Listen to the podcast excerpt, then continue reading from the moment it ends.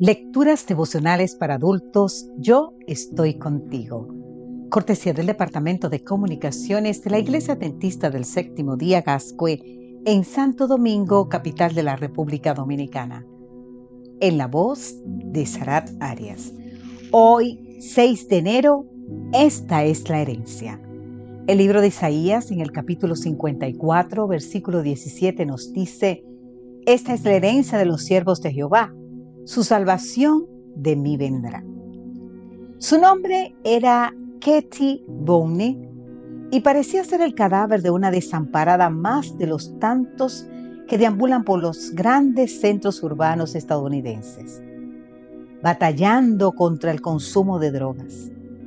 Durante mucho tiempo, Ketty recorrió las calles de Astoria, en Oregón, viviendo en la más ayepta pobreza a pesar de ser la heredera de una fortuna.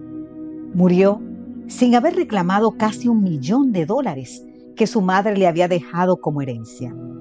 Los abogados habían intentado comunicarse con Ketty mediante llamadas telefónicas, correos electrónicos, pero nunca pudieron dar con su paradero.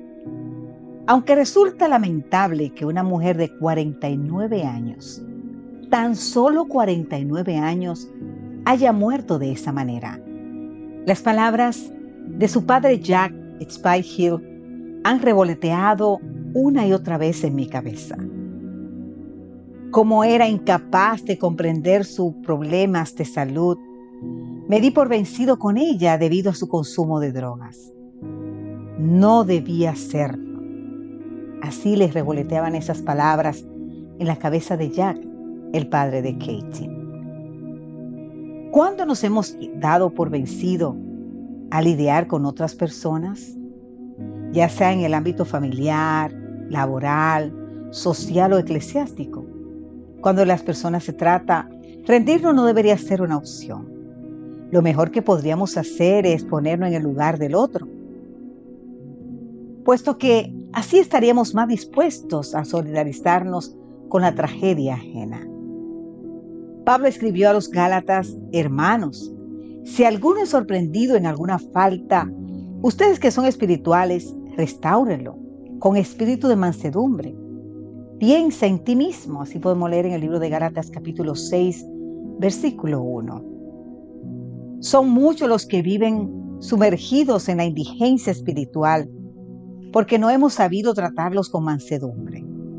La palabra griega usada por el apóstol y que ha sido traducida como mansedumbre, denota lo que es dulce y agradable. ¿Por qué se nos hace tan difícil tratar a la gente con esa mansedumbre? Porque muchas veces confundimos dicha virtud con un mero acto de cortesía que suele corindar con la hipocresía. Pero la mansedumbre que necesitamos para seguir tratando de que la gente conozca la herencia que tiene en Cristo viene de arriba. Es uno de los tributos y es uno de los frutos del Espíritu Santo. Te invito a leer más en el libro de Gálatas capítulo 5, versículo 23. Por eso, seamos espirituales, querido amigo, querida amiga.